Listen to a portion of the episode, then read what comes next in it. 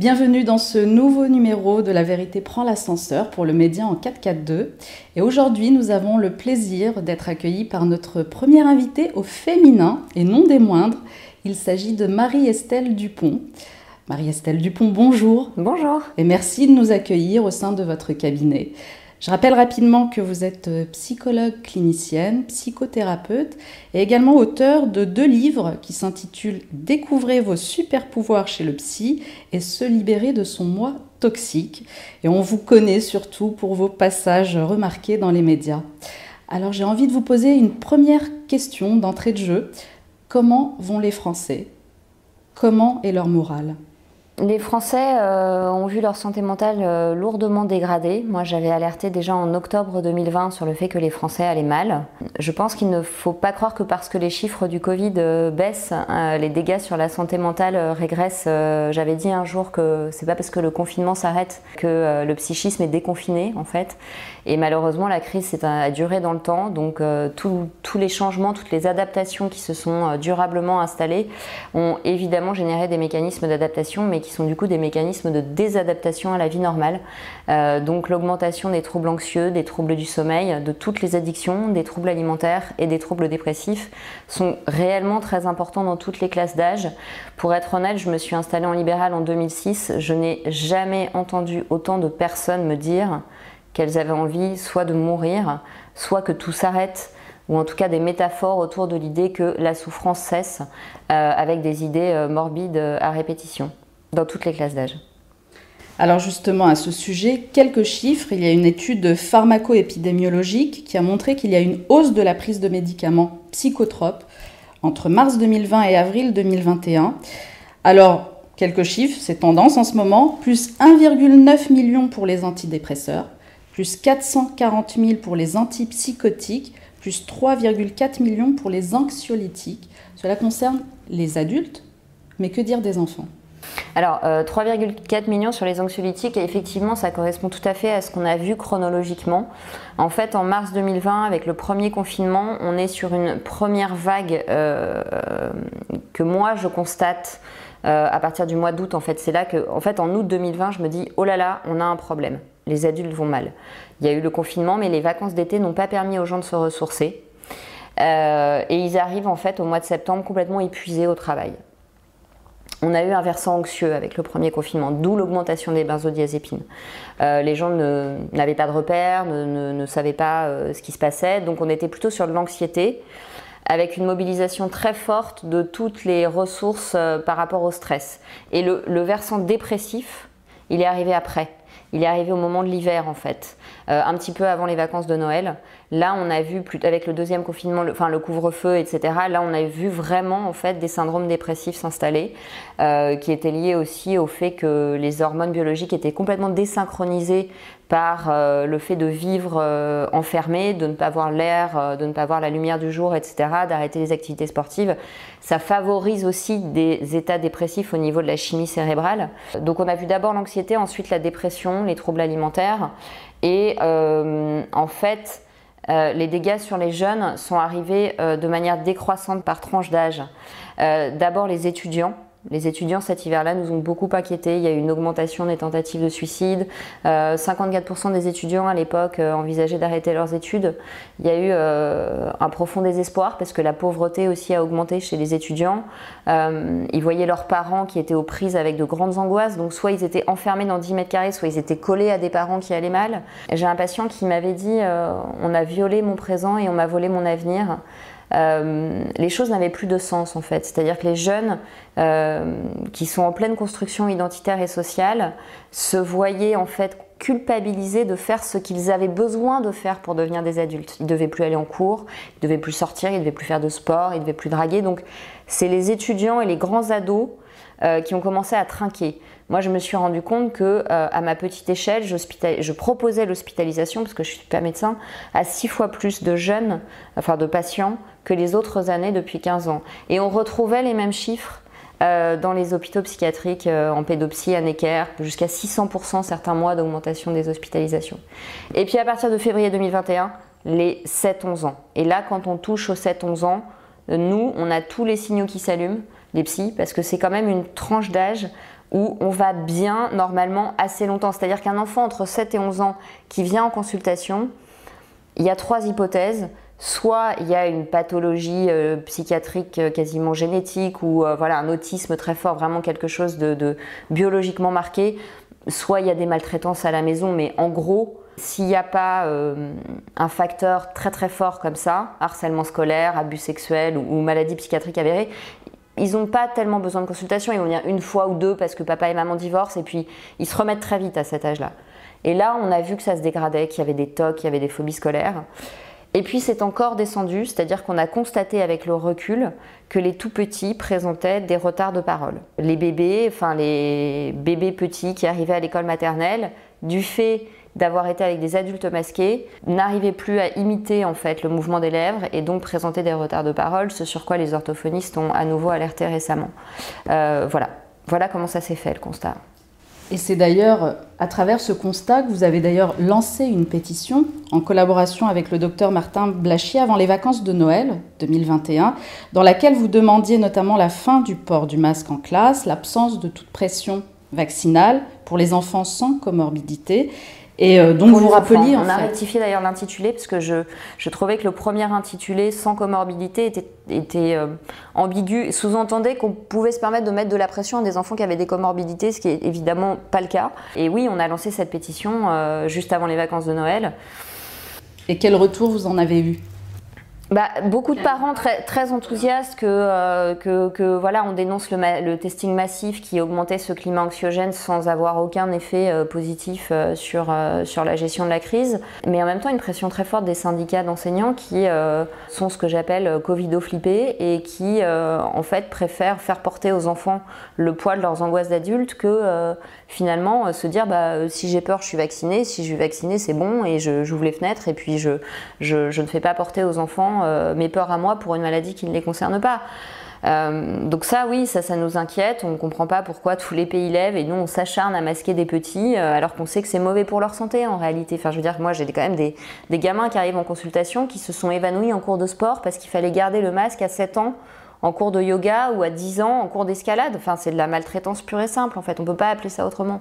Et ce qui est très inquiétant, c'est que notre société s'est habituée à une maltraitance banalisée et institutionnalisée des enfants. Et ça dépasse même la crise Covid en fait.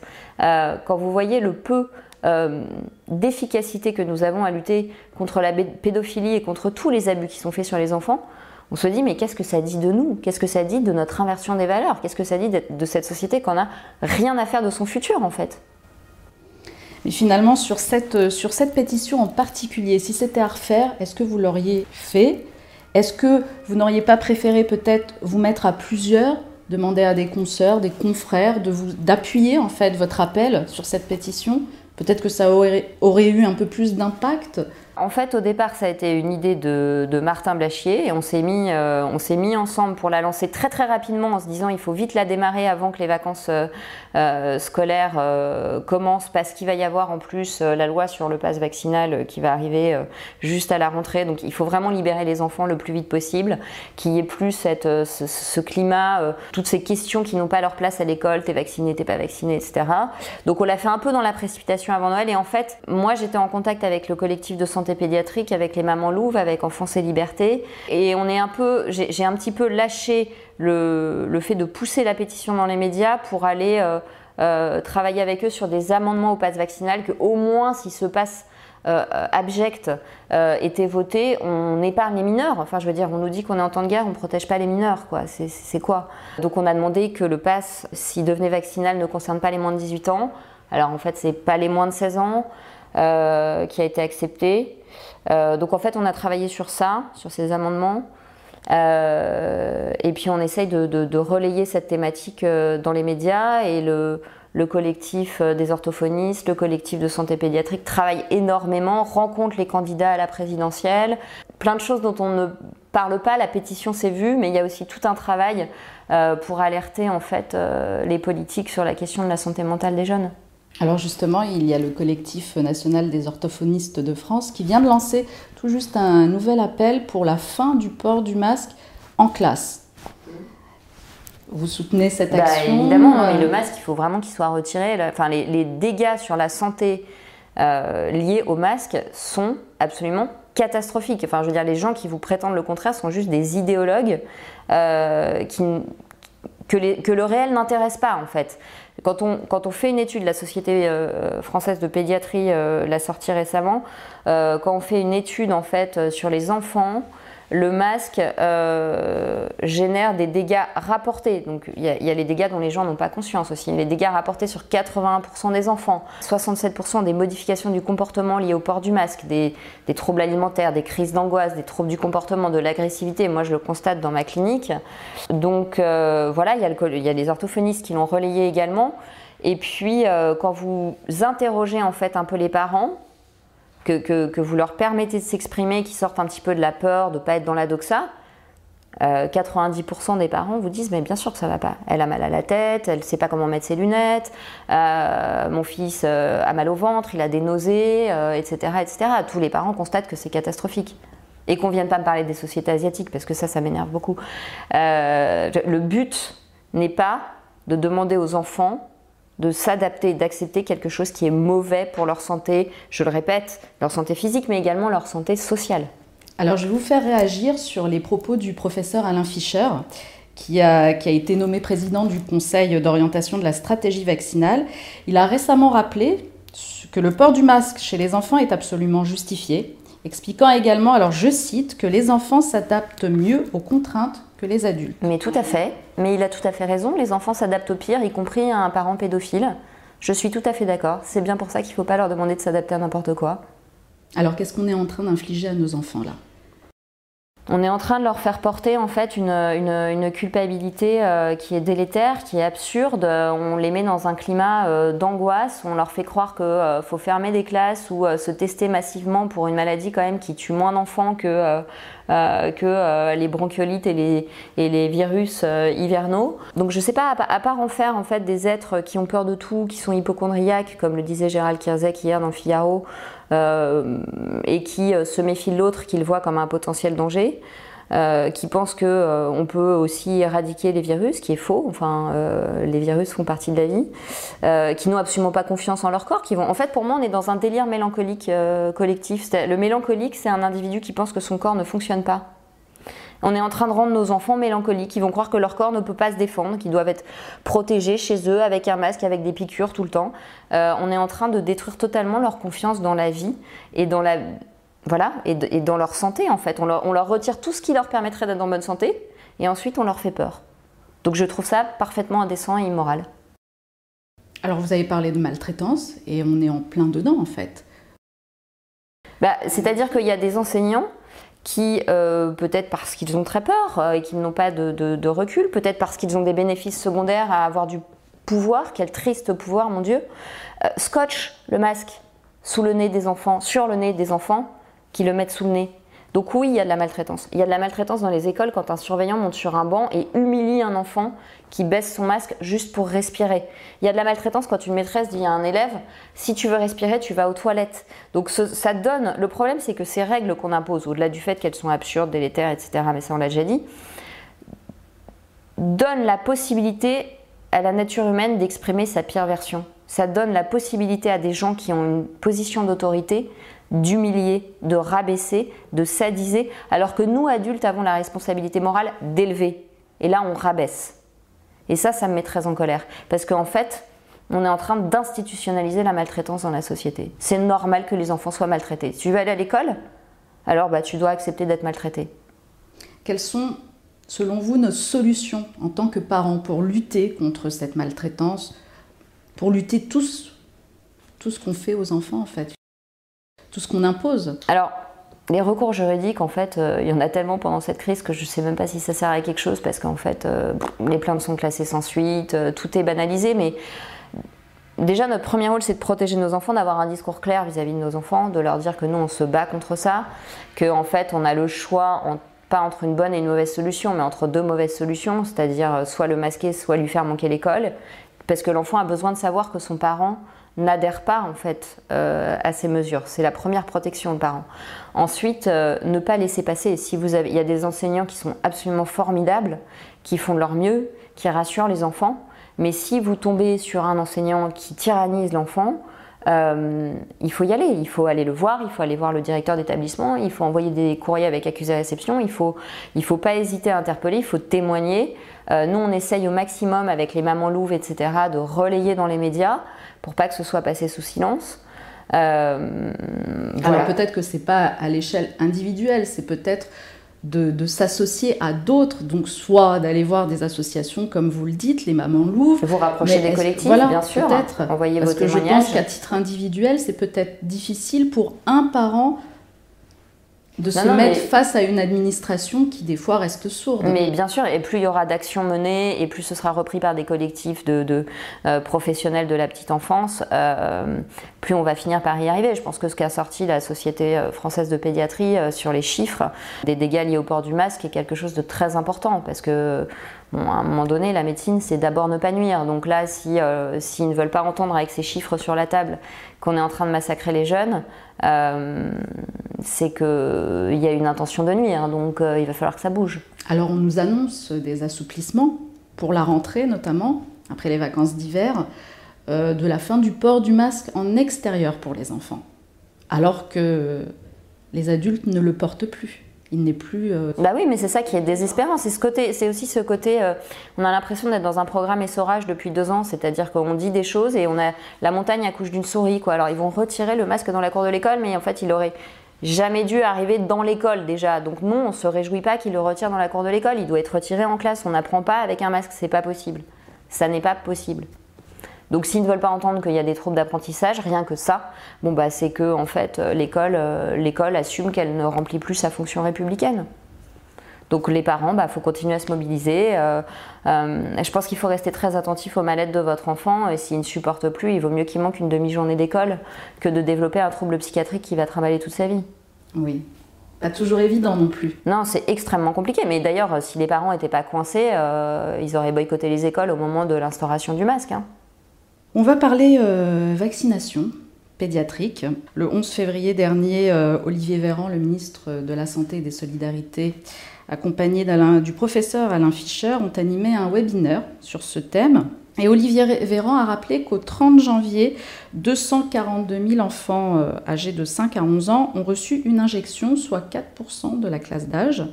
Et il a déclaré concernant la France, je cite, On est une lanterne rouge en matière de vaccination concernant les enfants. Bah tant mieux. Si on est une lanterne rouge, tant mieux. Une lanterne rouge, c'est-à-dire que je ne me trompe pas, on est très en retard. Exactement. C'est bien ça. Bah, tant mieux, soyons encore plus en retard alors. Parce que personnellement, je ne comprends pas du tout la signification philosophique. Et là, je vous parle même pas du produit du vaccin, parce que moi, je suis suis pas dans le flacon, je suis pas médecin, j'en sais rien. Par contre, je ne comprends même pas comment on peut envisager de vacciner les enfants pour une maladie qui ne les concerne pas. Enfin, il y a plus d'enfants qui sont morts de la gestion du Covid de désespoir que d'enfants qui sont morts du Covid en fait. Donc il faudrait peut-être arrêter de déchirer les familles, de faire du chantage à la vaccination pour une maladie qui ne touche pas les enfants et dont l'OMS elle-même dit qu'il ne faut pas vacciner les enfants. En fait, moi, je trouve ça indécent économiquement, parce qu'en fait, c'est quand même l'argent des générations futures qu'on est en train de dépenser. Indécent écologiquement, là, je ne sais pas où sont les écologistes. Euh, indécent moralement, puisque la base de notre démocratie, c'est quand même aussi de respecter la cellule familiale. Euh, ça viole les principes de la médecine. Donc, euh, les chartes, les grandes chartes de la médecine, c'est de ne pas exercer de pression au nom d'un soi-disant savoir médical pour discriminer les individus. Et là, on est en train de créer des conflits dans les familles. J'ai des parents qui sont aux abois, je reçois des centaines de messages par semaine. Mon ex veut la faire vacciner, mais pas moi, mais en même temps, elle va devoir arrêter sport-études. Enfin, je dis qu'on leur foute la paix, quoi. Ils sont pas concernés, donc on leur fout la paix, il n'y a pas de sujet. Donc pour moi, il n'y a pas de sujet dans l'autre sens. C'est pas il n'y a pas de sujet en vaccine, c'est il n'y a pas de sujet. On les touche pas, en fait, on les touche pas, les enfants, c'est tout. Voilà. Et ce décret qui est passé en loose day, où on nous explique que finalement il n'y a pas besoin des deux parents, mais d'un seul, et même pas de la présence du parent à la vaccination, on est en train de faire de nos enfants des objets, c'est-à-dire qu'ils vont penser qu'une injection c'est un acte anodin, qu'en fait euh, on se pique et c'est rigolo pour aller au parc Astérix, et qu'en plus leur corps est la propriété de l'État, mais leur corps est sous leur responsabilité quand ils seront adultes, et jusqu'à nouvel ordre sous la responsabilité de leurs parents. Donc un acte médical, même intitulé d'usuel, je suis désolée, il revient aux parents d'en décider. Donc je trouve ça absolument scandaleux. Alors quel recours a-t-on, voilà, en tant que parent Surtout quand on est issu, par exemple, quand les enfants sont issus de couples divorcés? C'est là où le problème se pose, là, avec ce décret qui, a été, qui est paru le 25 janvier. Bah, moi, j'ai envie de dire aux parents, euh, là, mettez vraiment votre ego dans votre poche, réfléchissez ensemble, euh, même si vous avez envie de régler les comptes de votre divorce euh, à tout prix, pensez à l'intérêt de votre enfant et dites-vous qu'il est toujours temps de faire quelque chose qu'on n'a pas fait. Par contre, une fois qu'on a fait quelque chose, c'est difficile de le défaire. Donc, si votre enfant ne risque rien avec la Covid, ne vous pressez pas. Ne vous pressez pas. Vous avez tout le temps de le faire vacciner plus tard. Prenez votre temps. Voilà, c'est pas à moi de dire vaccinez-le, le vaccinez pas. Euh, moi, malheureusement, je ne peux pas avoir de certitude sur le vaccin, mais n'ayant pas de certitude, euh, on n'hésite pas à vacciner son enfant du tétanos, on a du recul. La maladie ne le concerne pas, pourquoi on jouerait à la roulette russe? Alors c'est juste, je, je, ne peux qu'acquiescer, c'est juste. Seulement quand on a en face un discours, et là le professeur Alain Fischer a, a rappelé quelques chiffres, alors des chiffres qui sont assez flous parce qu'on ne sait pas de quelle période il, parle. Hein. Il évoque 500 hospitalisations par semaine chez les 1-17 ans et 200 hospitalisations par semaine chez les 5-11 ans.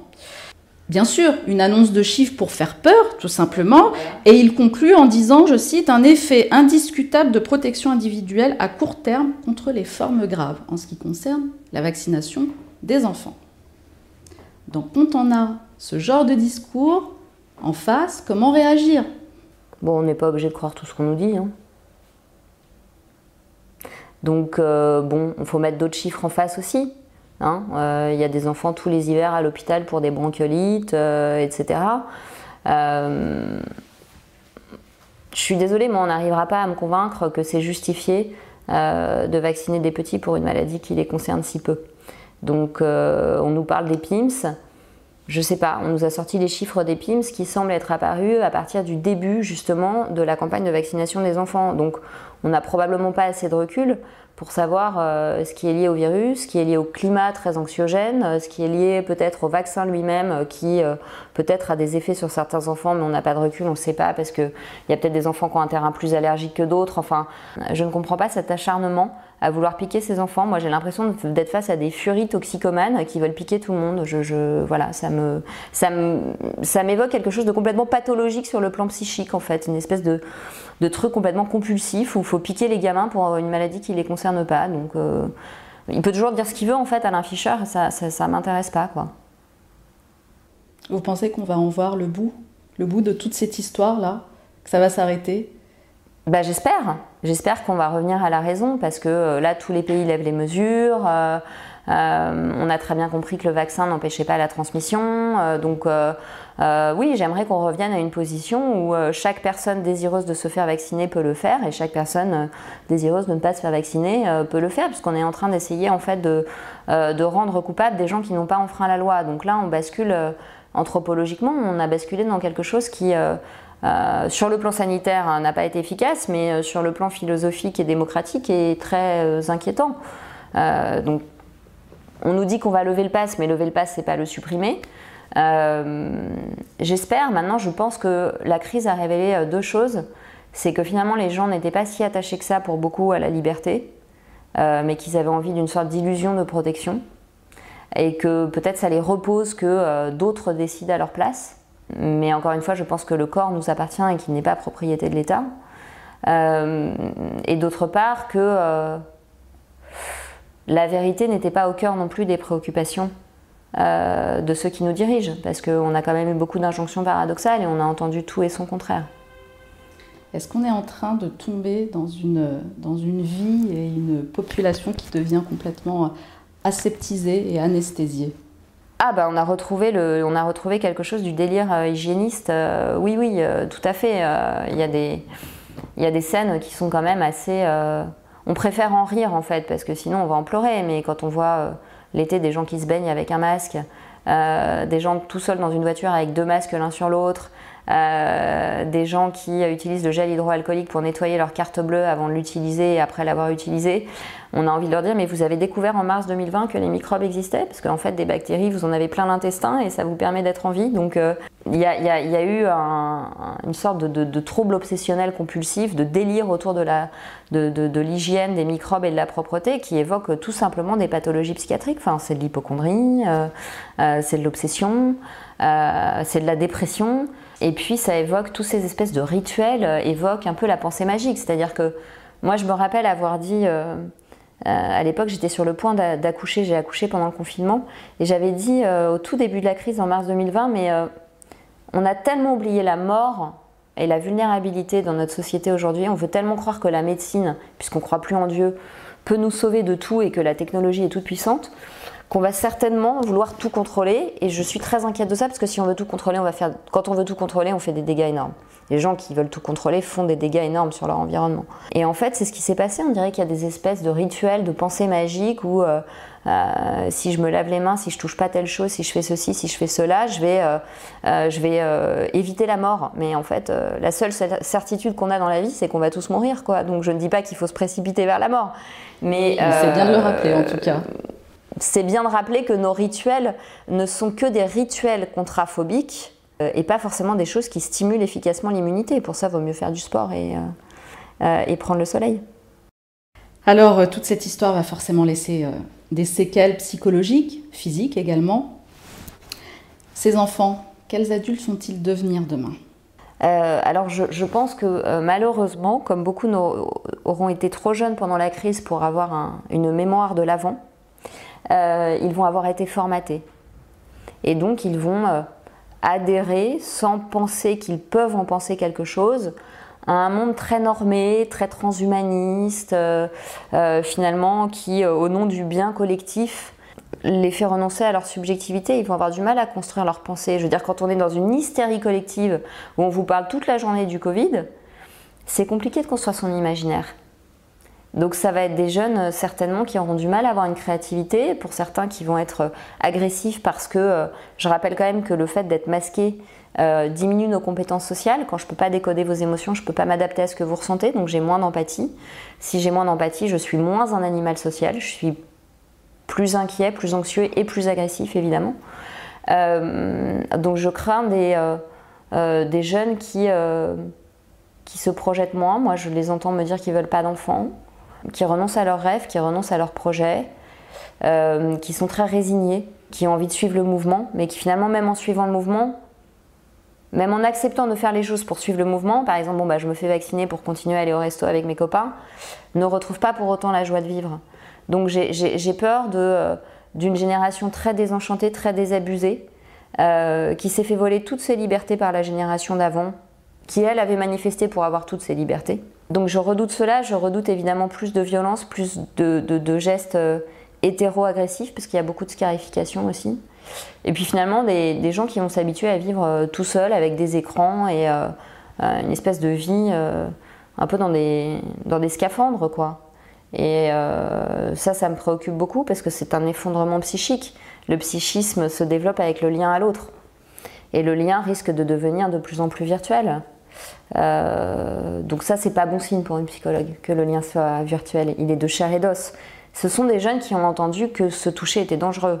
Mais en fait, euh, toucher un bébé euh, lui permet de stimuler son, son, immunité et son développement cérébral. Un bébé qui n'est pas touché, il meurt de dépression. Une personne âgée qui est toute seule en EHPAD et qui n'est pas touchée, elle meurt d'un syndrome de glissement. Donc il faut arrêter de leur dire que se toucher est dangereux en fait. Ils ont besoin de se toucher, ils ont besoin de danser, ils ont besoin de s'embrasser ces jeunes. Voilà, donc j'ai envie de leur dire, bah, euh, transgresser, c'est de votre âge. Et aux parents, qu'est-ce que vous avez envie de dire? Restez calme. Euh, restez calme et, euh, et, justement redevenez créatif. C'est-à-dire que s'il y a des choses que vous ne pouvez plus faire, recréer du jeu à la maison, essayez d'éteindre la télé, de rire et de vous recentrer sur à la fois les gens que vous aimez et les activités créatives qui vous font du bien. Il faut vraiment essayer de garder son psychisme euh, alerte en ce moment parce que c'est très plombant en fait ce qui se passe. petit à petit, euh, les gens, j'ai vu les gens à un moment donné ne, ne même plus se mettre en colère en fait, ils étaient effondrés. Voilà. Et lutter contre cet effondrement, c'est vraiment faire attention à ce qui nous fait du bien, faire attention à son sommeil, à son hygiène de vie, aux relations avec les gens qu'on aime, continuer à rire, continuer à s'aimer euh, et se concentrer sur les activités qui nous font du bien spirituellement parce que là, franchement, on est tous devenus débiles avec leurs statistiques. Il faut essayer de, voilà, d'oxygéner son âme. Si on devait terminer sur, euh, sur une fin heureuse, voilà, une, fin un peu plus optimiste, qu'est-ce qu'on pourrait imaginer? Comment serait notre avenir? Eh bien, si les consciences se réveillent, euh, on, est tous, euh, on est tous comme dans l'histoire du colibri. Je pense qu'on peut tous amener notre petite goutte d'eau pour éteindre l'incendie, euh, qui s'est allumé dans la société. Et je pense que si on, fait tous notre part du travail, il y a des enfants qui vont bien, il y a des ados qui vont bien, mais il faut que nous tous adultes, on se dise que notre vraie responsabilité, elle est là. Euh, que c'est pas en les sacrifiant qu'on va sauver l'hôpital, c'est pas une variable d'ajustement. Et si on se rappelle nos devoirs vis-à-vis d'eux, euh, ils sont pas perdus, ils peuvent aller bien, euh, mais il faut s'en donner les moyens, quoi. Mais le, futur, il n'est pas, euh, il est pas écrit, mais il faut, se, il faut se prendre en main tout de suite, il faut se responsabiliser tout de suite. Et pour terminer, quelle question je ne vous ai pas posée et que vous auriez aimé que je vous pose C'est une bonne question. Euh, eh bien, la santé, en fait, il y a une chose que je voudrais dire, c'est sur la santé mentale des tout petits. Je pense que si on veut justement avoir un avenir radieux, il va falloir, euh, malgré l'inversion euh, de la pyramide des âges qui est plus large en haut qu'en bas, il va falloir mettre le paquet sur la santé mentale des tout petits. Parce qu'en fait, il faut comprendre que euh, quand on est en crèche avec six enfants, ou 8 enfants pour un adulte, euh, ce bébé est en danger. C'est-à-dire c'est un enfant qui ne sera pas changé, qui ne sera pas bercé, qui ne sera pas câliné, à qui on ne va pas parler, qu'on ne va pas regarder dans les yeux. Donc il ne va pas s'humaniser. Et je pense qu'une société qui veut aller bien demain, c'est une société qui met le paquet sur la santé mentale des tout petits, des enfants, pour leur permettre de s'humaniser, de développer en fait leur intelligence. Et que si les candidats à la présidentielle se rappellent à un moment donné dans ce débat que la santé est un sujet important avant une élection, il serait bien qu'ils aient des vraies idées, notamment euh, pour les structures d'accueil des jeunes enfants, euh, pour les programmes scolaires, euh, parce que là, je crois qu'on est vraiment indigne en fait de, de ces enfants qu'on met au monde. Voilà. Donc mettons le paquet sur la santé mentale des petits, ça fera des adultes équilibrés qui seront capables de travailler, d'aimer, de rêver, de choisir, d'agir et de se projeter. C'est votre mot de la fin? Bah pourquoi pas. Bah écoutez, je vous remercie infiniment Marie-Estelle Dupont pour votre accueil chaleureux, pour votre franchise également. Et puis euh, j'ai envie de m'inviter une autre fois pour une autre interview, mais d'un tout autre genre, pour parler de vos deux livres. C'est possible Et peut-être du prochain. Bah, écoutez, on lance l'invitation. Qui abordera un tout autre thème, euh, les relations mère-fille. Voilà, avec plaisir. Je vous remercie beaucoup. À bientôt. Bon bah maintenant que t'es là, abonne-toi. L'idée c'est que tu loupes rien. Donc clique sur abonner et aussi sur cette cloche à la con pour qu'elle t'avertisse. Bon, je te laisse, je vais dans mon grenier. Et je te dis à bientôt mon ami.